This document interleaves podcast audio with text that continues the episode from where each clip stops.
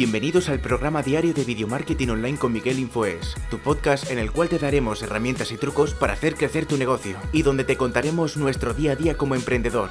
Muy buenas, bienvenidos al nuevo podcast de Video Marketing Online. Otra semana más venimos con otra entrevista. Hoy al fundador de Topes de Gama, lo que anteriormente era Androforol, Jaume Laoz. Vamos a hablar de un montón de cosas de emprendimiento, del negocio de, topes de gama, de tecnología. Vamos a hablar de muchas cosas muy interesantes. Espero que os guste la entrevista. Pero antes de empezar la entrevista, deciros que podéis seguirme en todas mis redes sociales, que son Miguel Info, todos se llaman igual. Pero que si me mandáis mensajes eh, privados, contesto más rápidamente en Instagram. También contesto en Twitter y en Facebook, pero suele tardar un par de días en contestar. Cuando en Instagram, pues prácticamente estoy a diario contestando vuestras peticiones y vuestros eh, eh, consejos, o mensajes o, peticiones o cosas que me, pedís. También decirme que si queréis que entreviste a alguna persona de emprendimiento de, España, bueno, eh, de habla hispana, decírmelo y yo, pues en los comentarios del podcast, que es podcast.miguelinfoes, o en el comentario de del artículo web que está en miguelinfos.com podéis eh, ahí eh, escribirme si queréis que traiga a alguien y yo pues eh, contestaré con esa persona para traerlo. Bueno, os dejo con la entrevista de Jaume Laoz de Topes de Gama. Hola, buenos días Jaume, ¿qué tal? ¿Cómo estás? ¿Qué tal Miguel? Muy bien, aquí andamos, encantado de estar aquí. Bueno, pues muchas gracias por atender a, la petición de la, de la entrevista. bueno, ¿estás preparado para las preguntas? Sí, hombre, así preparado. Bueno, primero inicios, eh, dónde creces, tu infancia, un poquito de, ti, de, tus inicios, de tu infancia, el colegio. Bueno, pues yo, yo nací en Badalona, soy de, Badalona, de, em, de una familia, digamos, de, clase media, que nunca ha tenido ninguna relación, por ejemplo, eh, pues con lo que me dedico habitualmente o, o, a lo que me he desarrollado. Siempre fui un estudiante normal en el colegio. La verdad que siempre fui un estudiante bastante medio. Nunca tuve muy claro qué me quería dedicar. Es algo que siempre fui como dando tumbos, ¿no? No tenía las ideas muy claras. Hay gente que desde muy joven ya tiene como una visión muy clara de a qué se quiere dedicar. No fue mi caso, ni muchísimo menos. Y bueno, pues un, chico normal, la verdad que, poco que destacar en la, etapa, digamos, de mi infancia. Un chico normal, que creció normal, buen estudiante, pero no especialmente bueno, y, poco más que destacar. La verdad que en este sentido no, no, no, hay nada especialmente relevante en mi infancia. La recuerdo con mucha normalidad, naturalidad mm. y muy, digamos, en, en, la media. Vale. El tema de emprendimiento, ¿cuándo fue eh, que te entró en ganas como de emprender? ¿Cuándo empezó la, la, motivación de emprender? Sé que hay personas que eh, desde muy pequeños han querido emprender. Hay personas que, como en mi caso, por ejemplo, que han trabajado para cuenta ajena, luego han emprendido, luego han trabajado para cuenta ajena y han emprendido al mismo tiempo y ahora estoy emprendiendo pues, al 100%. Pero ¿cuándo fue que dijiste tú, pues yo voy a emprender? O, pues, bueno, la palabra emprender no existía realmente, pero bueno, como que mm. querías hacer un proyecto o montar algo. Claro. Yo, la verdad que de joven, eh, precisamente por lo que te estaba comentando anteriormente, porque recibí una educación pues, muy convencional, muy estándar, nunca fue algo que tuve en mi mente. ¿eh? Es decir, yo hasta, hasta los 22, 23 años aproximadamente nunca fue algo que me planteé, no es algo que tenía eh, demasiado arraigado, pero sobre todo porque yo creo que no era algo que no veía especialmente posible, ¿no? Me parecía que había unas, unas ciertas personas que por algún motivo se tenían que dedicar a emprender, eran empresarios, eran emprendedores, probablemente porque habían recibido una educación especial o porque estaban en un contexto distinto, pero, pero no lo conceptualizaba para mí. Hasta que cuando yo estaba trabajando por, por cuenta ajena, yo, yo, era informático, trabajaba en el departamento de IT de una, de una, gran empresa, pues en mis ratos libres, que tenía bastante, la verdad que tenía bastante rato muerto, empecé a indagar cosas, empecé a buscar. ¿no? Yo sí que lo que sí tenía es que era muy curioso. Eh, entonces empecé a encontrar cierta información. Recuerdo que un día vi un vídeo de Emilio Duró que me impactó mucho, ¿no? Que, que, que, que empezó a decir cosas que mi, que mi mente es como que no las conceptualizaba, ¿no? Entonces empecé a entender que existían cosas que yo no había visto hasta ese momento y esto me llevó en, un afán de ir, de ir buscando, investigando, leyendo eh, y, y cambió mi forma de pensar. Y al cambiar mi forma de pensar entendí que yo podía hacer cosas por mi cuenta, que no tenía que trabajar siempre por cuenta ajena, que no tenía que seguir unos parámetros dictados por la sociedad y, ahí empezó, ya te digo, en los tiempos muertos de mi trabajo de informático en los veintipocos. Sí, la verdad es que yo he hecho un vídeo hace poco de leer y la verdad es que leer me ha cambiado incluso más la vida que viajar. Viajar está bien, pero leer es otro mundo. O sea, además que es que hay un libro para todo. O sea, dejar de fumar, hacer fitness, esa empresa. hay libro para todo. Y la verdad es que me duro, bueno, es que hay, una conferencia que, él dice, hay uno que es virgen a los 40 y empieza el tío a especificarlo y dices tú, pero es una máquina. Es un, crack, es un crack. Es un crack. Eh, ¿Era como te lo imaginabas o no? Porque a veces tenemos una imagen, eh, pero con todo, con el dinero, con todo. Por ejemplo, dices tú, joder, es que este, imagínate, alguien tiene un ático. Yo ahora que tengo un ático digo, pues está bien. O sea, también como que yo creo que al final acabas normalizándolo, ¿no? O, joder, qué bien si tuviera un Ferrari o un Mercedes. Luego te compras el Mercedes tú. Bueno, pues está bien, ¿vale? es un Mercedes, pero al final, yo no sé si es que acabas como normalizándolo, entonces no sé si te pasa a ti que tú, la película, cómo te la montaste, o luego cuando llegaste, por ejemplo, yo me di un choque con el emprendimiento, me lo imaginaba de una manera y cuando llegué dije, madre mía, las de cosas que hacer. Si es que ahora no trabajo 8, ahora trabajo 15 horas. Hmm. a ver, supongo, sí, supongo que la experiencia de cada uno es un poco distinta y diferente, ¿no? Porque cada contexto es, es distinto, pero sí que es verdad que yo creo que lo que tú dices, el cerebro tiende a normalizar todo, ¿no? Probablemente si me hubieran puesto eh, la fotografía de mi vida actualmente, cuando yo vi esas conferencias a los veintipocos, pues hubiera estado especialmente contento y hubiera dicho, joder, qué bien, ¿no? Me ha ido bien, creo que he hecho algo que tiene sentido, estoy contento con lo que estoy desarrollando, estoy en, una situación que me hubiera gustado estar. Y, es algo que pienso a día de hoy. Pero sí que es verdad que es lo que tú dices, al final terminas normalizando todo un poco, ¿no? Y, al final, eh, muchas veces cuando es decir, puedes obtener más felicidad en el proceso de obtener algo que en la obtención como tal de algo. ¿no? Muchas veces es, disfrutar el proceso más que haber llegado a, porque cuando llegas tienes una sensación de objetivo cumplido y necesitas mirar más allá para poder tener otro, otro objetivo y esa motivación para seguir. ¿no? Con lo cual, más o menos puede ser como me lo imaginaba, pero es verdad que hay muchas cosas que no conoces. Yo he aprendido muchísimo en el proceso y la verdad que una de las mejores cosas que podía hacer es aprender todo esto, porque he aprendido de cosas que ni imaginaban, ¿no? Desde temas financieros hasta temas eh, logísticos, temas de marketing, de comunicación, de relaciones humanas, de todo, de todo lo que te puedas imaginar, de ventas, son cosas que, he aprendido que no conocía y que me he visto obligado a aprender porque no te queda otra también. Mm. Eh, ¿Pensaste alguna vez que te podías ganar la vida con esto? O sea, tú dijiste, yo voy a empezar este proyecto, el que sea, y con esto me voy a ganar la vida. Con esto voy a dejar mi trabajo y voy a empezar a ganarme la vida. Sí, no, yo siempre digo que, empezamos, yo cuando empecé con, Carlos, con el proyecto de Topes de Gama, que es a día de hoy mi, proyecto principal, pues siempre teníamos, eh, eh, estábamos en el filo de hacer algo prácticamente por entretenimiento y tomárnoslo como un hobby, pero siempre teníamos ese puntito de ambición de decir, vamos a hacerlo más grande, vamos a hacer lo que crezca.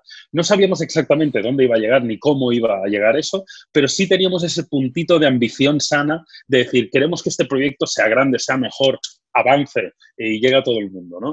Eh, sin saber exactamente cómo se podía materializar eso en un proyecto que generara ingresos, que fuera sostenible, pero, pero sí que estábamos, ya te digo, en el punto de equilibrio de era un hobby y un entretenimiento, pero éramos un pelín ambiciosos como para querer que el proyecto fuera más. Yo creo que ahí es, es la clave, el tema de ambiciosos. Yo esto lo he descubierto hace un par de años. No crezco, no sé qué. O yo decía, bueno, yo cuando gane mil euros, yo estoy bien ya. Y luego cuando gané los mil, dice, ahora quiero dos mil. Cuando gané dos mil, ahora quiero tres mil. Y esa ambición, a mí me, me, la, me, hicieron, me hicieron un clic cuando yo te, hice coaching, ¿vale? Y mi coach me lo dijo, dice, es que tienes que empezar a creértelo. Porque yo iba pues, a eventos, Mobile Congress, y la gente me decía, joder, Miguel, qué guay lo que haces. Y la gente se lo creía y yo no me lo creí, no acaba de creérmelo. Entonces, al final es como creértelo y ser también ambicioso. Eh, yo creo que la palabra ambición está un poco como, yo qué sé, mal vista, pero es lo que te hace como, porque si no, si, si no te quedas eh, estancado. Sí, al final obtienes un poco lo que quieres obtener, ¿no? Si te, si te generas un marco de yo quiero estar en este punto, pues probablemente vayas a conseguir llegar a este punto. Pero si tú realmente te pones un propósito mucho más ambicioso y piensas mucho más en grande, pues te permitirá llegar muchísimo más lejos. No significa que siempre vayas a conseguir lo que te propones, mm. pero si no te propones algo grande, difícilmente vayas a crecer, con lo cual siempre hay que tratar de mirar lo más arriba posible. Vale, ¿cómo es un día en la organización tuya? Un día normal, no esto de cuarentena, pero un día normal, ¿cómo te organizas el día? Bueno, pues eh, si te digo la verdad, me cuesta mucho mantener una rutina porque mis días, es que no hay un día igual. O sea, para bien y para mal, eso tiene una parte buena, que es que es difícil aburrirse, es difícil entrar en rutina, pero tiene una parte mala desde que es que me cuesta mucho tener una organización estandarizada. ¿Pero por qué? Porque hay tantas cosas que cambian en mi día que, me resulta muy difícil controlar, ¿no? Pues desde reuniones, eventos, tú lo sabes, hay días que hay eventos, hay días que no, hay días que tienes tres, hay días que tienes uno, hay días que tienes una reunión a primera hora de la mañana, hay días que tienes una reunión a última hora de la tarde. Entonces, eh, es, es, tan dispar que me cuesta mucho decirte cuál es, cuál es mi rutina. Te diría que un poco la rutina más estándar que podría tener yo sería un día normalmente levantarme alrededor de las 7 de la mañana, eh, es un poco el, estándar. Suelo ir a la, a la, oficina más o menos a las 9, 9 y media aproximadamente y suelo estar ahí más o menos hasta las 6 de la tarde. Luego normalmente voy a entrenar por la tarde, que, que solo suelo hacer CrossFit, es una de, de mis aficiones, y, este sería un poco el, día estándar, ¿no? Pero ya te digo, o sea, es tan, es tan volátil porque es que prácticamente no existe un día en que no tenga un compromiso de ir a una reunión, a un evento o tenga que hacer algo específico, y luego los viajes, que ese es otro tema, que ya da para otro capítulo. Sí, eh, es una cosa que ahí quería hablar también un poco del deporte porque también es el cambio de mentalidad. Eh, yo creo que, bueno, todo el mundo, pero una gran parte de personas pasan de tengo que ir a hacer el gimnasio para marcar abdominales, para ponerme fuerte, a cambia la rutina, ahora estoy en una, un evento de, o sea, CrossFit, o por ejemplo yo tengo entrenador personal, de quiero estar bien físicamente, este, estirarme y, sentirme bien físicamente antes que, por ejemplo, marcar abdominales. Eh, ¿Tú cómo hiciste ese cambio? Porque yo sé que tú antes entrenabas más tema pesas y eso, Mm. ese cambio? ¿Eso es un cambio de mentalidad o cómo, cómo fue eso? Sí, al final es un cambio de objetivos, ¿no? Yo, yo, lo he comentado en alguna ocasión. Si tus objetivos para conseguir algo son objetivos que tienen poco valor, ya sea objetivos materiales o estéticos, por ejemplo, el dinero, ¿no? Montar un negocio exclusivamente para ganar dinero, normalmente tienen las patas muy cortas y es fácil que en algún momento falles, ¿no? Porque el dinero, por mucho que creas que el dinero es una gran motivación, no suele ser una gran motivación. Y, con, con, lo estético es lo mismo, ¿no? Si tú al final vas al gimnasio única y llanamente para conseguir una imagen, pues eh, no, normalmente no lo vas a conseguir. De hecho, la gran mayoría de gente que va al gimnasio para, para tener una imagen específica, normalmente lo que busca no es la imagen. Normalmente lo que busca es aceptación de las otras personas, sentirse querido, etcétera, etcétera, ¿no? Busca otros, otros objetivos, lo que pasa que igual ni siquiera sabe cuáles son. Entonces yo empecé con el, con el gimnasio porque, por, por, bueno, por mejorar mi apariencia y mi salud, empecé por un tema muy estético, pero sí que me fui aficionando con el deporte, hice mucho running, he corrido un par de maratones, me gusta mucho esa superación, ¿no? Entonces a día de hoy yo entreno eh, para, para, ser mejor y para intentar ser mejor, para ser más ágil, más fuerte, más rápido y, sentirme mejor conmigo mismo, aunque evidentemente eso tenga una repercusión en, mi imagen, que, que, me importa como todo el mundo. ¿eh? Yo a mí me mm. importa mi imagen muchísimo, como le pasa a todos, pero entiendo que no es lo más importante.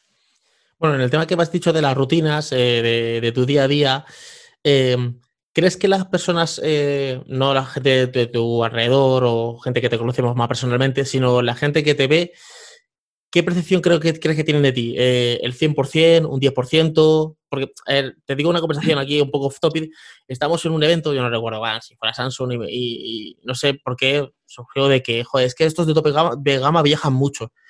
Y dice, joder, es que esto me van a este evento, no sé cuánto. Y me miran y me dice, tú, Miguel, digo, mira, yo el último Mobile World Congress me empecé a agobiar. Me encontré solo en una habitación. Allí dije, es que yo quiero estar en mi casa con mi mujer y mis hijos. Es que estoy harto de ir a eventos. O sea, digo, yo, yo les decía, hacer este símil. Lunes por la mañana a Nueva York, ocho horas de vuelo. No te van a dejar allí que te des viajes, desde así dando viajes, no, no, que tienes una agenda. Y el miércoles 20 para España, otras ocho horas. Y de aquí vete a la China. Y digo, ¿tú podrías soportar eso? Eso lleva, eso lleva un curro. Eso se ve muy bonito viajando en aviones. Entonces, quería que, que explicaros un poquito en el tema de las rutinas es el, el, caos dentro de la de, de mm. lo de que tienes una rutina de pues, eh, una reunión ahora el caos, ¿cómo lo llevas en el tema de eh, físicamente, mentalmente, sobre todo? ¿Cómo gestionas eso? Bueno, yo al, final es un poco lo que tú dices, la gente no, no, no conoce la totalidad de, ti, ¿no? Y, y, es normal que así sea. También las redes sociales no ayudan a ello. Las redes sociales, pues, al final terminas compartiendo una parte de tu vida. De hecho, eh, yo así es como lo quiero hacer. Yo no quiero compartir toda mi vida, simplemente quiero compartir algunas cosas, con lo cual solo estoy ofreciendo una pequeña parte de mi vida en las redes sociales y es esa pequeña parte que la gente está viendo. Evidentemente, esto es mucho más complicado de lo que la mayoría de gente cree. De hecho, yo invito a ver documentales. El otro día vi un documental muy curioso de Cherra Ferragni, que es una, influencer italiana, que, que, yo caí exactamente en, en, lo mismo que estoy diciendo ahora. Es decir, yo tenía una visión de ella pues un poco superficial, porque es una chica guapa que se dedica a la moda. Tienes esa percepción de, bueno, esta chica se pone un poco cuatro trajes, hace dos fotos y lo está petando en Instagram. Y luego cuando ves su documental te tienes que callar la boca, porque ves que tiene, tiene su línea de ropa con más de 80 empleados, que está facturando 40 millones de euros, que tiene un, tiene un montón de reuniones, tiene un montón de trabajo que hacer, ¿no? Y si, yo mismo, que a veces estoy eh, directamente relacionado con este sector, caigo en estos errores de simplificar y de allanar un poco la visión de otros, ¿cómo no lo va a hacer la gente normal? Con lo cual es lo más normal del mundo. Yo no los culpo, pero sí que es verdad que es más complejo de lo que la gente cree y yo lo llevo bien, honestamente. Es verdad que hay momentos puntuales de cierto estrés, de fatiga física y mental, de dormir poco, de viajar mucho, de estar cansado, de estar mentalmente muy cansado, pero yo también digo, igual que digo esto, que soy un afortunado. O sea, mm. yo no me cambiaría por la gran mayoría de las personas, creo que mi trabajo es maravilloso, veo mundo, eh, conozco gente increíble, gano dinero, no me puedo quejar absolutamente de nada, con lo cual es durillo, pero vamos, eh, soy un afortunado clarísimamente. Sí, eh, hace unos días grabé yo un podcast diciendo, el podcast se titula Soy un puto privilegiado. Porque sí que mentalmente, o sea, yo he conseguido cosas, pero claro, si alguien de mi alrededor no consigue eso, pues yo, a ver, en España se ve mucho es, eh, bueno, está el, programa este de Broncano, donde al final preguntan cuánto dinero tienes. Y si tú tienes en tu banco 500 euros, bueno, o 100 euros, tengo 100 euros en el banco, pero si tienes millones, como que está mal dicho. O sea, está bien, está bien que digas que eres un pobrecito, contar penas, pero se ve mal que tú digas, pues tengo esta casa que está muy bien, pues tengo este coche, pues tengo este dinero, pues ahora me voy de vacaciones a Nueva York y mañana me voy a Canarias. O sea, como que está mal visto. Y eso también es un cambio de mentalidad, decir, soy un privilegiado, sea, tengo este dinero, me puedo comprar esto si me da la gana, ¿y por qué tengo que esconderlo? Claro, sí, sí, totalmente de acuerdo. Es verdad que en general la envidia es complicada de gestionar, ¿no? hay mucha mm. gente que lo lleva regular. A mí me gusta mucho hablar de dinero y me gusta, me gusta mucho normalizar el dinero porque creo que el dinero es muy bueno y, y que ojalá más gente tuviera más dinero, ¿no? Y tener mm. mucho dinero también significa muchas veces tener que contratar personas, tener que contratar servicios, tener que comprar productos que al final activan la economía, pagan impuestos, etcétera, etcétera, ¿no? Con lo cual yo creo que es muy bueno hablar de dinero, sí que es verdad que no, la única parte que no me gusta del dinero, que me parece menos relevante, es el salseo, salseo por salseo. O sea, hablar de dinero simplemente por la cifra, por, por, por el cotilleo, ¿no? Eso me parece menos interesante. Pero hablar de dinero de un, de un modo más productivo, entendiéndolo, buscando formas de, de, ganar más dinero, de administrarlo mejor, de que se reparta mejor, me parece que es muy bueno y que hay mucho tabú todavía con eso y yo estoy 100% a favor de ello. Sí, no sé si te pasará a ti como a mí que eh, cuando he empezado a ganar más dinero, también he empezado a gastar más dinero, por ejemplo, yo qué sé, en, cosas de calidad. O, por ejemplo, antes cosas que yo decía, una película, esto me la descargo yo y ya está. Ahora digo, no, la compro. O, por ejemplo, pago, yo qué sé, podcast premium o pago plugin que antes me lo descargaba. Y al final dices tú, al final, el dinero como que te genera más dinero. O sea, tiene más dinero y tú dirías, bueno, pues voy a estar ratoneando como antes, eh, descargándome las películas gratis, los plugins, estos me los pirateo. Me he dado cuenta que si haces eso, el dinero como que decrece. Pero cuando tú empiezas a mover el dinero de, pues hay un plugin que vale 70 euros, yo qué sé, por ponerte algo, el Elementor, que es un plugin de WordPress, lo compro. Ah, pues por ejemplo, em, eh, la manzana mordida, que tiene un, podcast bis, ah, pues me, suscribo. Hmm. Como que al final, o sea, como no general, tú dirías, bueno, si tengo este dinero y, lo estoy gastando, tendría menos. No, justamente es como que, como que empiezas a ganar más. Se abren como hmm. más oportunidades. Claro, sí, sí, totalmente. A ver, al final el, sistema actual funciona así. Eh, no, no, vamos a entrar en, en, política como tal, pero sí que es mm. verdad que el sistema actual funciona así. El dinero se tiene que mover, redistribuir, se tiene que comprar cosas y de hecho las crisis que estamos ahora, ¿por qué es? Es porque evidentemente la gente no está consumiendo porque tiene que estar en casa, ¿no? Y evidentemente te das cuenta de que la economía evidentemente se para. Y así que, y yo creo mucho también en en invertir en formación, que creo que es algo que se hace poco, ¿no? Y, creo que es muy importante. Y, no, y a mí no me duele gastarme mil euros en un curso, o 500, o 800, o 2000, si realmente es de valor. Eso es otra cosa. Evidentemente hay, hay, hay información, hay, hay formación de valor y hay formación que no tiene mucho valor. Ahí tienes que discernir y hay que intentar investigar y buscar opiniones y demás. Pero si algo es de valor y te ahorra tiempo, te ahorra eh, dinero, incluso muchas veces, incluso pagando dinero puedes ahorrar dinero. O sea, es, es algo curioso, ¿no? Pero, pero creo que al final toda esa formación, si, si revierte en ti, es lo más importante que tienes, porque mm, el dinero se puede ir, eh, tu empresa puede quebrar, eh, tus amigos pueden desaparecer, pero lo que hayas invertido en ti, tus habilidades y tus herramientas, eso va a estar siempre y para mí es lo más importante. Sí, bueno, esto es una pelea que yo tengo mucha, con mucha gente. Cuando invierto, por ejemplo, en libros, que suelo leer, bastante, o ahora estoy haciendo un máster para ser coach, pero esto para. ¿Estás pagando todo ese dinero para ser coach? Esto, vete, vete cuatro vídeos de YouTube. Y yo digo, o esta persona que se piensa que en Internet está todo. Sí está todo, pero a mí lo que me pasa con las formaciones de pago es que una formación de pago está como estructurada, tienes acceso a los profesores, tienes un campus, y yo digo, si yo me tengo que estar buscando la vida, al final, otra cosa también que pasa que es que cuando tú pagas dinero, como que dices, hay que hacerlo. Si es gratis, pues yo estoy muy a favor de la formación de pago y si no tienes dinero, libros. Libros, leer. Leer directamente. Sí, sí, sí. Totalmente de acuerdo. Es, lo que tú dices, cómo funciona. A día de hoy, información es verdad que es gratuita. Prácticamente todo lo puedes encontrar gratuitamente, pero al final, por lo que pagas es porque te den esta información verificada, ordenada, cribada, específica, en un contexto y, todo eso lo podrías hacer tú por tu cuenta gratuitamente, probablemente, pero tendrías que invertir tantas horas que estarías, eh, o sea, al final el tiempo es dinero, ¿no? Con lo cual tienes que poner una balanza. Pago X para ahorrarme las horas y horas y horas y horas que tendría que dedicar yo en encontrar, verificar la información, ordenarla, etcétera, etcétera. Una locura. En tiempos de crisis, eh, a gente que ha perdido su trabajo, pues la han hecho un ERTE, ¿Qué, le dirías? ¿Qué, consejo? Alguien que esté en su trabajo, ahora está confinado, hay personas que están toda, eh, hay personas que esta crisis la están viendo como que pase ya para volver a mi trabajo de antes.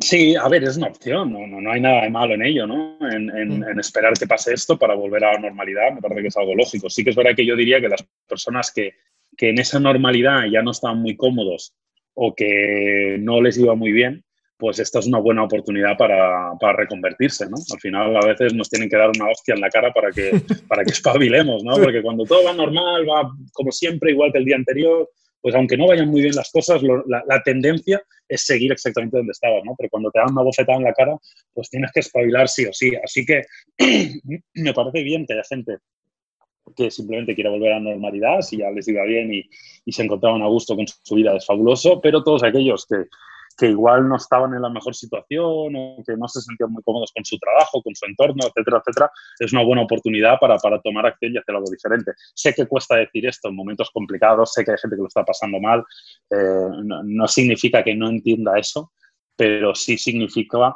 que, que, es un buen momento para buscar oportunidades. Y las oportunidades están ahí, solo hay que, solo hay que abrir los ojos y tratar de verlas. Eh, porque es evidente que existen y, y, la historia nos ha demostrado que en los peores momentos han surgido algunas de las mejores oportunidades, de eso no hay duda Bueno, en la crisis de 2008, pues eh, eh, no estaba Cabify, no estaba WhatsApp, no estaba Airbnb, entonces siempre se, se, o sea, yo en la crisis de 2008 me fui a República Dominicana a montar un negocio, o sea, claro. Eh, un negocio físico, o sea, que al final sí que yo aquí siempre doy un consejo que es leer, de momento leer, Mm. pero no leer El Señor de los Anillos. O sea, eh, desarrollo personal, eh, motivación. Sí que hay algunos libros que, pues que son un poquito de, de vender la moto, pero como norma general hay libros muy, muy buenos, muy, muy buenos.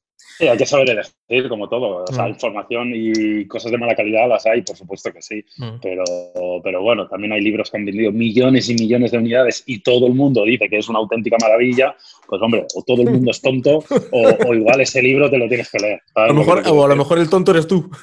Claro, claro. O sea, cuando millones de personas dicen que ese libro es fabuloso y que les ha ido un montón y que tiene información de valor, hombre, pues igual es bueno echarle un vistazo. A mí me decían, eh, pero Miguel, ¿pero tú cómo tienes un libro a la semana? Digo, muy fácil. Cojo las páginas, las, divido entre siete días. Bueno, ya no, antes lo hacía, pero me leo media hora al día y al final tener las 27 páginas que tienen. Es que me cuesta mucho, digo, mira, coge tu libro que te guste, de una temática que te guste, y ahí ya vas a enganchar lectura. Hay un montón de mujeres que, que no leían, que conozco yo en mi entorno, que no leían, y a través de lo de las sombras de Grey se han aficionado a la lectura. Y de ahí han enganchado otro libro, otro libro, otro libro. Mm, sí, y si no, yo, yo, recomiendo una cosa que estoy haciendo ahora bastante. Yo tenía la suerte que al viajar mucho aprovechaba mucho los viajes para leer, ¿sabes? Los aves a Barcelona, los mm. aviones, etcétera, etcétera. Entonces, eso también me ayudaba porque eran ratos muertos que quieras o no tienes que encontrar un entretenimiento y, y ahí leía mucho. Pero ahora estoy haciendo bastante eh, me he descargado la aplicación de Storytel, que es un ah, servicio. La tengo, la tengo. Eh, es, es, de pago, hay que decirlo, Pero, pero me parece bastante interesante. Es como un Spotify de libros. Entonces te leen el libro. Entonces puedes hacer cosas como, por ejemplo, labores del hogar o entrenar o correr o lo que tú quieras y aprovechas a la vez y estás escuchando el libro. Con lo cual también es una buena forma. A los que les da más pereza leer o quieren aprovechar o tienen poco tiempo y quieren aprovechar el rato que están planchando, que están eh, entrenando o que están haciendo cualquier otra cosa, pues ahí tienes un poco un dos en uno.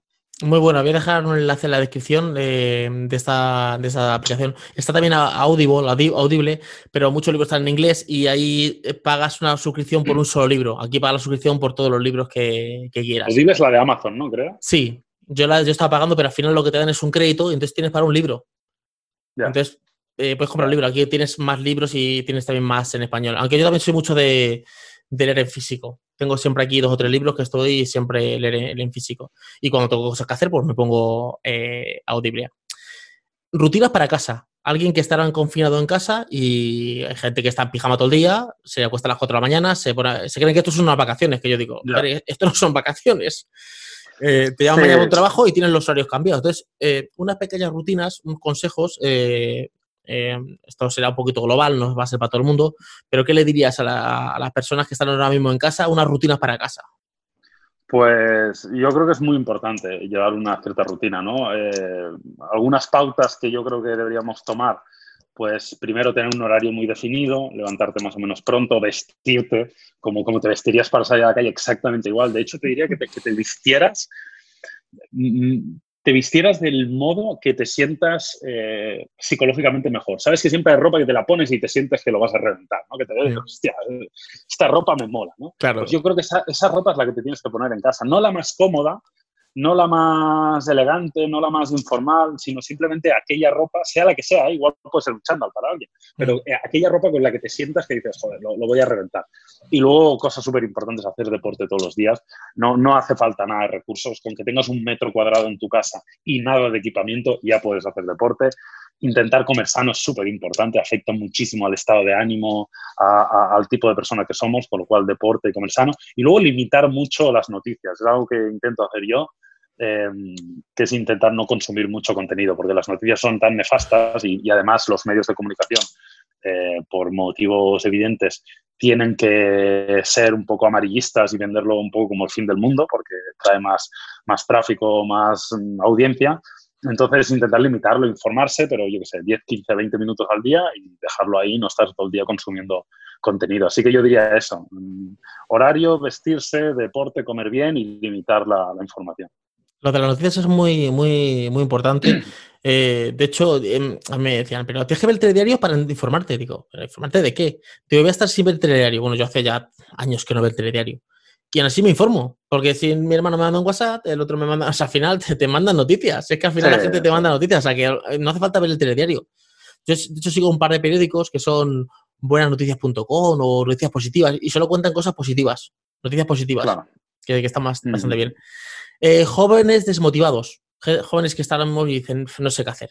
Sé que tenemos un sistema que te ponen con 18 años a elegir tu carrera, a elegir tu vida. Y con 18 años, pues no sé, no sé si es tu caso, pero yo no sabía, sabía hacerlo con un canuto. Sí, mucho conocimiento, pero no tenía ni puta idea de nada. o sea, entonces esta gente que está desmotivada que dice, es que no sé qué hacer con la vida, ven, te ven gente como a ti, eh, ven gente como yo que hago emprendimiento, ven yo que sea Rubius y dicen, yo quiero jugar a videojuegos. Por ejemplo, esto me pasó, una pequeña anécdota antes de que tú me cuentes, desarrolles esta, este, estos consejos.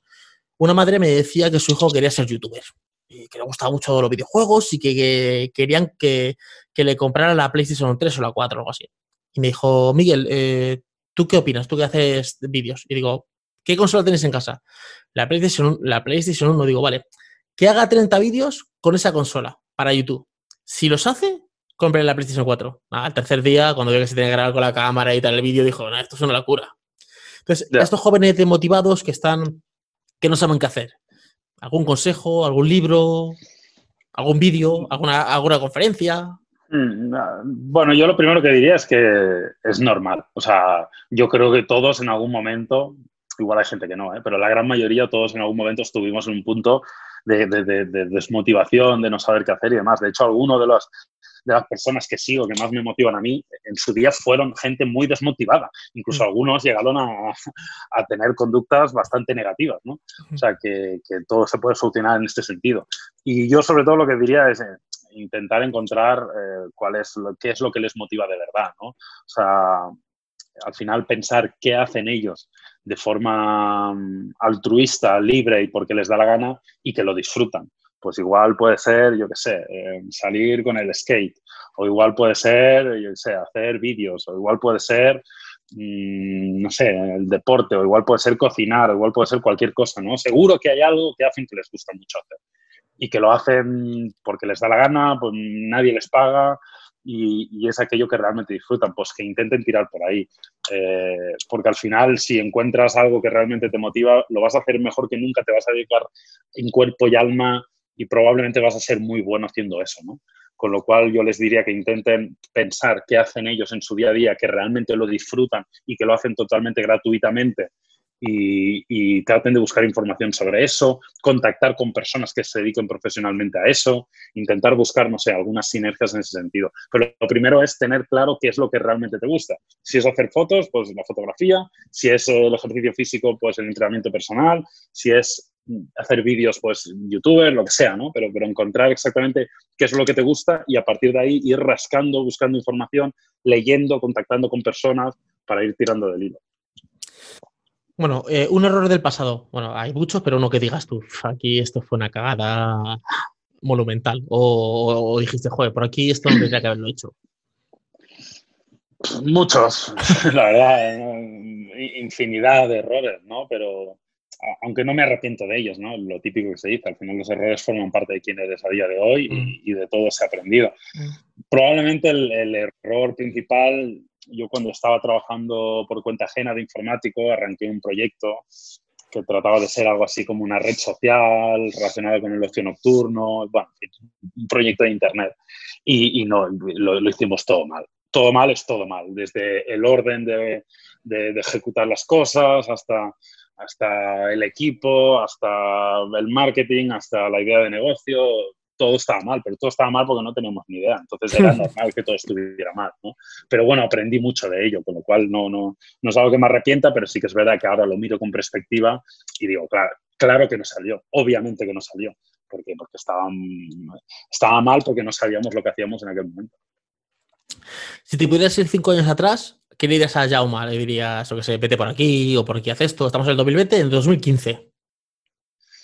Pues probablemente le diría que siguiera haciendo lo que está haciendo, porque yo ya en 2015, pues eh, creo que estaba tomando unos pasos que, a día de hoy me han llevado a un lugar donde me encuentro cómodo. Con lo cual, lo que le diría es, sigue haciendo lo que estás haciendo, aunque todavía no veas los resultados que tú esperas. Porque evidentemente, hace cinco años eh, pues ya hacía la gran mayoría de cosas que hago a día de hoy, eh, pero no veía todavía los resultados que veo a día de hoy y espero que, no sean los mismos que dentro de cinco años, ¿sabes? Pero, pero sí que es verdad que hace cinco años era un punto bastante crítico en el sentido de ya llevaba mucho esfuerzo dedicado a, a, algunos proyectos, bueno, principalmente al proyecto de topes de gama y algunas cosas más en el desarrollo mío como persona, pero todavía no estaba terminando de ver los resultados reales que yo quería, ¿no? Con lo cual mi mensaje sería, oye, sigue por donde vas, que, los resultados tarde o temprano van a llegar. Vale. La vida profesional y la personal, ¿cómo, ¿cómo haces el equilibrio? ¿Desconectas? ¿Eres de que estás en casa, yo qué sé, viendo una película o lo que sea, estás desconectado? ¿O estás en, casa y estás, joder, es que tengo que hacer el vídeo este mañana, tengo que esta reunión? ¿Cómo llevas este equilibrio de vida eh, profesional con vida familiar, con tu gente, con tu pareja, con tus amigos. Bien, razonablemente bien. Al final yo creo que estoy mejorando en eso. Es verdad que no es perfecto y que cuesta mucho a veces desconectar de ciertas cosas, a veces tirar del móvil y mirar algo del trabajo o algún correo, o las métricas de un vídeo. Es muy difícil desconectar de eso, pero cada vez lo hago mejor. Y, y yo creo que voy aprendiendo en eso. ¿no? Por ejemplo, los fines de semana el teléfono está 100% del tiempo en modo no molestar. Eso no significa que no lo mire, de vez en cuando lo miro, debo reconocerlo, me gustaría mirarlo un poco menos, pero al menos está en modo no molestar, con lo cual en este sentido lo miro muy de vez en cuando, si hay alguna cosa y demás, pero, pero ya trato de desconectarme, ¿no? Cuando hago deporte, pues el, teléfono o no lo llevo conmigo, eh, si voy, por ejemplo, si hago CrossFit, pues se queda en la, en la taquilla, o lo tengo también en modo no molestar, con lo cual no lo miro y no, no, no lo utilizo habitualmente. Y, y, eso básicamente, a partir de una hora del día, normalmente 8 de la tarde, etcétera, pues también intento no, no, mirar el teléfono. La verdad que creo que cada vez lo hago mejor, estoy trabajando en ello, no lo hago perfecto, pero voy por buen camino. Y yo creo que a la gente todavía le falta mucho por, por procesar eso, pero es normal porque la tecnología lleva muy pocos años con nosotros, las redes sociales llevan muy pocos años con nosotros, y alguien me dirá, sí, bueno, llevan 10 años o 5 o 7 o 8, eso es muy poco tiempo. Para lo que es el ser humano es muy poco tiempo. Imagínate que has estado toda tu vida de pie, toda tu vida de pie, y de repente te dan una silla, claro te quedas ahí sentado como una bestia y no te levantas de la silla en la vida, ¿no? Mm. Porque haces un uso intensivo de algo que has echado de menos. Pues yo creo que es lo que nos pasa con la tecnología. No la teníamos, no teníamos esa posibilidad de conectarnos de este modo, ahora nos han dado la posibilidad y lo que hacemos es un uso excesivo. Y vamos a aprender luego, cuando llevemos mucho tiempo sentados en la silla, vamos a decir, bueno, levantarse no está tan mal, hay que combinar un poco tal, y yo creo que vamos a aprender de hecho. A mí me cuesta bastante. De hecho, yo lo que hago cuando llega un fin de semana, estoy con mi familia, estamos todos aquí en casa, apago el móvil directamente. Pero lo que peor llevo para mí es la noche. Porque a mí me gusta escucharme un podcast y entonces, claro, me drogo con un, con un casco, con un podcast y claro, tengo que tener el móvil al lado o bueno, a 5 metros o a 10 y es que me, me, cuesta, me cuesta un mundo, sobre todo. Pero luego apagarlo no. A lo mejor digo, voy a apagar el móvil y lo meto en un cajón. O por ejemplo, me fui de vacaciones con mi familia, nos fuimos el año pasado cinco días a Cádiz y no lleve móvil. Me llevé un móvil sin SIM, solo para hacer fotografías. Y, claro, toda, la familia llamando a mi mujer, oye, ¿qué pasa con, con Miguel? ¿Qué, está, ¿Qué ha pasado? ¿Qué ha pasado? No, que se ha dejado el móvil en casa. Es que no te puedes dejar el móvil en casa, digo. Es que al final, yo no sé si eres tú o es el entorno. Es un poco todo, pero, pero sí, es, complicado, es complicado, pero bueno, yo creo que tenemos que ir aprendiendo entre todos y, yo sí que he visto que he mejorado. ¿eh? Mm.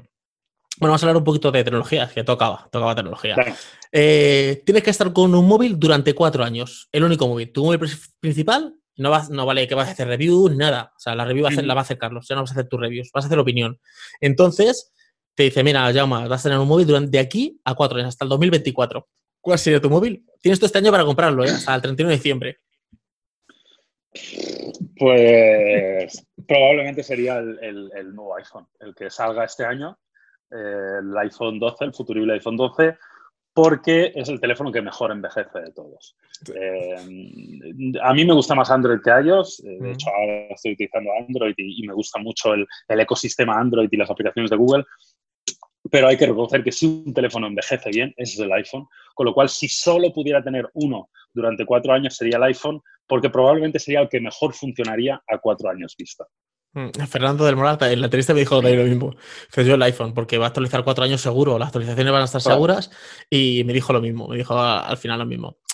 Em, vale, cinco aplicaciones. Tienes un móvil, este es el de cuatro años, tienes aplicaciones normales, las que están estándar están. Y ahora solo puedes instalar cinco aplicaciones. Hombre, tendría Durante que tirar. cuatro años, ¿eh? Hombre, tendría que tirar de aplicaciones muy estándar. O sea, WhatsApp, la primera, evidentemente, para la comunicación. Luego, YouTube, supongo. Eh, Instagram. Eh, Netflix. y Twitter. Y Twitter. Esas, esas, cinco las que tendrías, ¿vale? Sí, esas serían como esta, pregunta, esta pregunta tiene un poco trampa, porque tú puedes coger el navegador, estar con el navegador de Twitter y enlazar. Ya, hay más pillado, hay más pillado. Pero, pero sí, yo creo que serían un poco las más imprescindibles. Al final nos liamos con redes sociales, menos Netflix, mm, porque YouTube lo cuento como en red social. Vale, ahora vamos a ponernos un sistema catastrófico. Eh, desaparece YouTube, por no decir que cierren el canal. Eh, YouTube se va a la quiebra y ya no hay YouTube. ¿Cómo pivotarías? ¿Qué ritmo? ¿Qué harías? Bueno, pues supongo que pivotaríamos el contenido a otras plataformas, ¿no? Supongo que empezaríamos a subir vídeo a, Instagram TV, seguramente subiríamos vídeo a, Facebook, probablemente si se, si se hundiera YouTube saldrían otras alternativas para cubrir su hueco y trataríamos de utilizarlas. Yo creo que al final lo importante no es YouTube, aunque evidentemente para nosotros es lo más importante, pero lo importante es el contenido yo creo que lo más relevante es el contenido y la plataforma es un medio a través del cual llegas a la gente.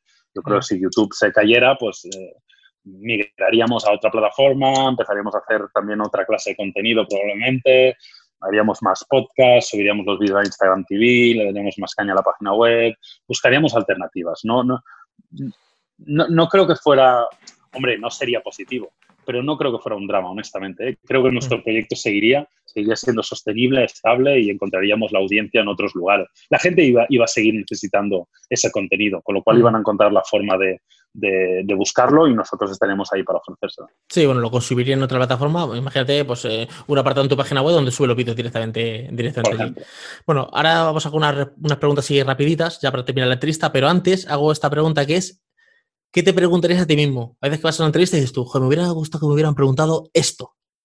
¿Qué es lo que te gusta que te pregunten? O algo que digas tú, joder, me hubiera gustado hablar de este tema. Que me gustaría que me preguntaran a mí en una entrevista. En una entrevista. Es un momento para que tú les de, veces que vas a una entrevista y dices tú, joder, está muy bien, pero no me han preguntado esto, este tema que me gusta a mí. Pues igual me gustaría que me preguntaran por qué o cuál es la motivación de, hacer lo que hago, ¿no? Probablemente sería, sería esa la pregunta. O sea, la eh, respuesta. y supongo que la respuesta, ¿no? Y, te diría que la motivación principal de hacer lo que hago es como una necesidad de, comunicar y de compartir y de, y de, conectar con otras personas, ¿no? De hecho, ahora estoy haciendo algo bastante curioso en, en mi Instagram, que estoy subiendo todos los mm. días un vídeo, ¿no? De aprendiendo en cuarentena, sobre comento alguna temática. Y la verdad que, me encuentro muy satisfecho con, el, feedback de la gente, ¿no? O sea, encuentro que me genera mucha satisfacción personal hacer esos vídeos. ¿Por qué? Pues porque veo que impactan muchas personas. Muchas personas me escriben diciéndome, oye, tío, esto que has dicho me ha impactado, esto me ha gustado, esto lo voy a poner en práctica, de esto he aprendido, etcétera, etcétera. y esa necesidad eh, que puede ser de tecnología en topes de gama, que al final no, deja de ser de ayudar a las personas a, hacer una mejor compra o tener información sobre algo o, entretener, pues eh, también la encuentro pues, cubierta, pues en este caso, pues con esta serie de vídeos. ¿no? Así que la respuesta sería eh, por la necesidad de compartir y conectar con otras personas y de tratar de, ayudar. Sí, además, este, esto que haces por Instagram está muy bien porque se ve otra faceta de ti. En España tenemos el concepto de que uno es carpintero y se muere carpintero. O uno es, yo qué sé, youtuber y eres youtuber. Entonces, mañana te ven haciendo una conferencia, pero este no era el que de topes de gama. Sí, ese de topes de gama, pero también es padre, hijo, eh, marido, que también es muchas cosas. Sí, sí, yo, yo, yo al menos en, mi caso, no, no puedo hablar por los demás, pero sí en mi caso yo tengo la sensación de que lo que yo hago en topes de gama es una pequeñísima parte de mí. O sea, yo tengo muchos otros intereses, aparte de la tecnología, eh, visiones, eh, herramientas, conceptos que están en mi día a día que no tienen eh, relación con la tecnología, aunque la tecnología me encanta, obviamente, mm. y es parte fundamental de mi vida, pero hay muchas otras cosas en mí, ¿no? O sea, yo, yo estoy compuesto por, por muchas cosas diferentes y, bueno, yo creo que está bien que se vea otra, otra imagen de mí. Sé que hay gente que le parece más interesante, gente menos, pero también eso es bueno, ¿no? O sea, al final yo ofreciendo otra visión en mis redes sociales, estoy generando una nueva audiencia. De hecho, hay, mm. hay gente, yo, yo lo veo en las métricas, hay mucha gente nueva que me sigue y hay mucha gente que me seguía que me deja de seguir. Pero eso es bueno porque mi, comunidad está mutando y se está adaptando a quien soy yo, ¿no? Hmm. Que, realmente soy, soy algo más de, que, la tecnología, ¿no? Y eso me parece muy positivo y es algo que me gusta. Eso me, gusta que lo hayas comentado porque, igual que tú has dicho que eh, topes de gama o YouTube es una pequeña parte de ti, el concepto que tiene eh, en general cuando yo hablo con personas es que eh, topes de gama en tu caso, o la manzana morida en caso de Fernando, es el 90%, o sea, por eso te he preguntado lo de YouTube, es como el 90% de tu vida. Si YouTube es como que te vas a, mendigar. O sea, es como, si se acaba YouTube, ya se van a tener que ir a mendigar, porque claro, su vida YouTube. Pero me gusta eso, pues, y por eso venía también la otra pregunta, por el tema de lo que tú eh, mencionas en las historias. Yo digo, es que este señor tiene que estar haciendo conferencias ya. O sea, es que es, eh, porque a veces dentro de ti, como solo ven una pequeña parte, un 10%, pero la gente piensa que es el 90%, pues luego te hacen otra cosa y se sorprenden. No, es que yo era esto, y también esto, y también esto, y, muchas cosas, claro. Claro.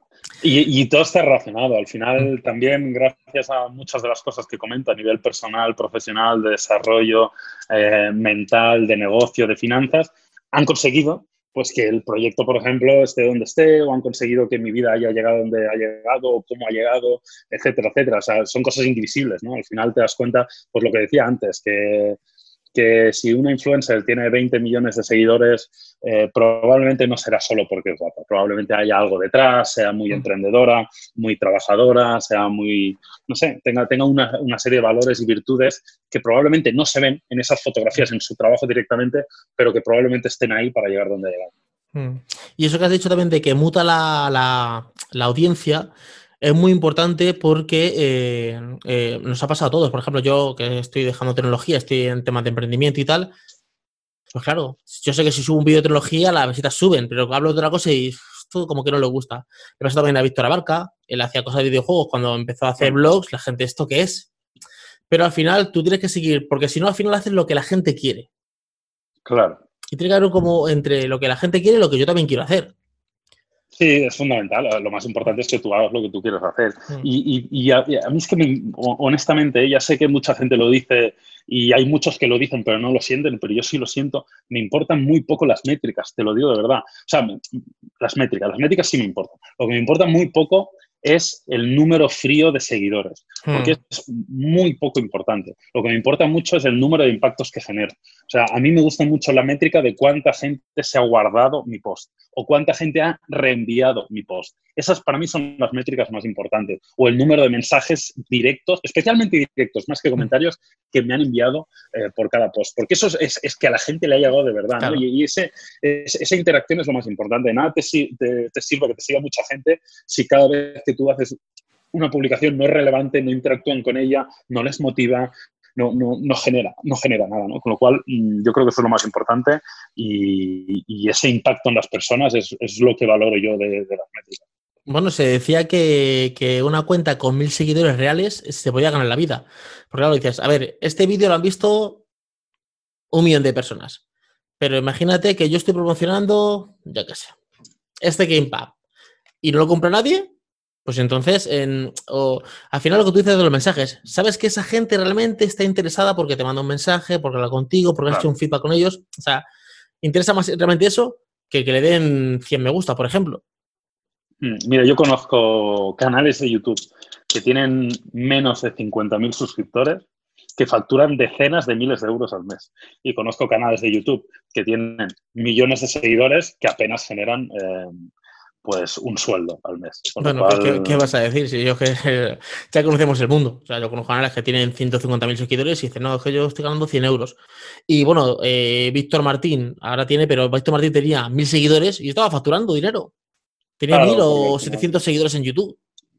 Sí, sí, sí, porque al final no, es tanto el número de seguidores, sino el impacto que tengas y cómo sepas monetizar eso y el valor que, aportes y el tipo de público que tengas. No es lo mismo un público pues, de un alto poder adquisitivo que un público de un bajo poder adquisitivo, pues evidentemente vas a poder hacer cosas diferentes. O sea, que, el concepto es muy amplio y que mm. no hay que centrarse solo por los números. Mm. Eh, vamos con las preguntas rápidas. Tres referentes para ti, tres personas que digas tú, son referentes para mí. Solo tres, ¿eh? Em, Residente, me gusta mucho Residente. Em, Tony Robbins, que es un, referente absoluto. Y mm, te diría Kobe Bryant, que ahora con su desgraciado accidente ha vuelto mucho a la palestra. Y para mí Kobe Bryant, Michael Jordan también me motivó mucho, pero Kobe Bryant me motivaba muchísimo. Además me gustaba mucho su personalidad en lo que decía, ¿no? Y al final lo que veías detrás del jugador de baloncesto entendías muy bien por qué era quien era. Me estoy enrollando, no son preguntas rápidas. No, bueno, tranquilo. Eh, tres canales, tres canales que digas, estos me gusta seguirlos. No sé si eres consumidor, porque yo, por ejemplo, consumo poco YouTube. O sea, creo mucho, pero soy poco consumidor. Tres canales que digas tú, estos tres canales me gustan. Eh, eh, Secretos de la vida, de un buen amigo mío. Emprende aprendiendo, de Euge Oyer. Y el canal de YouTube de Carlos Muñoz. Que creo que se llama Carlos Muñoz. Sí, Carlos Muñoz. yo dejé de seguirle, no sé, en Twitter, es que me tenía petado el timeline. Cada cinco minutos me subía un vídeo, digo, este hombre, ¿cuánta gente tiene trabajando para él? Entonces, tiene un ejército. Digo, si al final, luego me, luego me di cuenta de que al final, aunque tú no sigas a gente, como tú ves los vídeos, YouTube ya te los recomienda directamente. O sea que nada. Tres podcasts, si escuchas podcasts. Pues últimamente estoy escuchando menos podcasts porque estoy dedicando prácticamente todo ese tiempo que escuchaba podcasts a, a Storytel. Con lo cual estoy, estoy muy desconectado. Tendría que, mira, te mira, porque sí recuerdo uno que escuché hace poco en inglés, pero no, no me acuerdo cómo se llama. Y, ese sí te lo voy a recomendar porque me gustó, me gustó mucho. Se llama Business Wars, que habla un poco de, grandes guerras en, los negocios, de, compañías y las explica. Es en inglés, eso sí, pero, pero me gusta mucho. Y ese es el único que voy a recomendar porque estoy un poco desconectado de lo Vale. Todo lo que está hablando Jaume lo vamos a dejar en la descripción y en el artículo que, crea, que creamos en la página web también va, a estar todo esto. Eh, ¿Tres libros si lees o tres libros de audiolibros? Tres libros que digas, estos libros hay que leérselos. Pues eh, hay un montón. Claro, tenías que saber un poco en, eh, o sea, ¿para qué? ¿no? Porque al final hay, hay, tropecientos libros. Últimamente he recomendado algunos.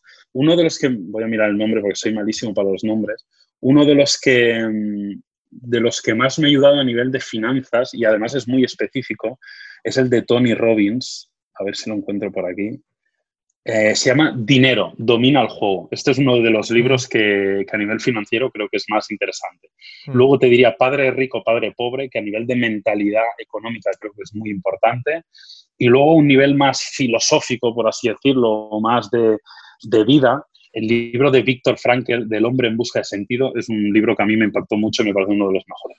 Sí, este hombre que estuvo en, la, en, un... Exacto, en un campo de concentración. Yo, es que los libros eh, leo, muchísimos, pero uno que me ha impactado mucho últimamente es el de Víctor Martín. Lo vi y dije, bueno, vale, vale, pues vale. Empecé Yo Víctor lo, sigo, pero no me he leído ningún libro suyo. bueno, pues el libro suyo es súper específico, te explica técnica, o sea, es como muy aterrizado. Y dije, eh, creo que también está en Storytelling, ¿eh? Está muy bien. Pues bueno, ahora te voy diciendo nombres y tú, si los conoces bien y si no, pues una frase, una, algo, ¿vale? Bueno, Víctor Martín, el primero.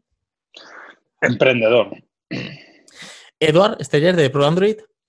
Mm, crack. Fernando del Moral. Eh, muy buen profesional. Eh, Juan Merodio. Eh, lo conozco muy poco. He visto algo de él, pero no me atrevo a decir nada porque no lo conozco poco. Vale. Fran Pascual. Eh, interesante.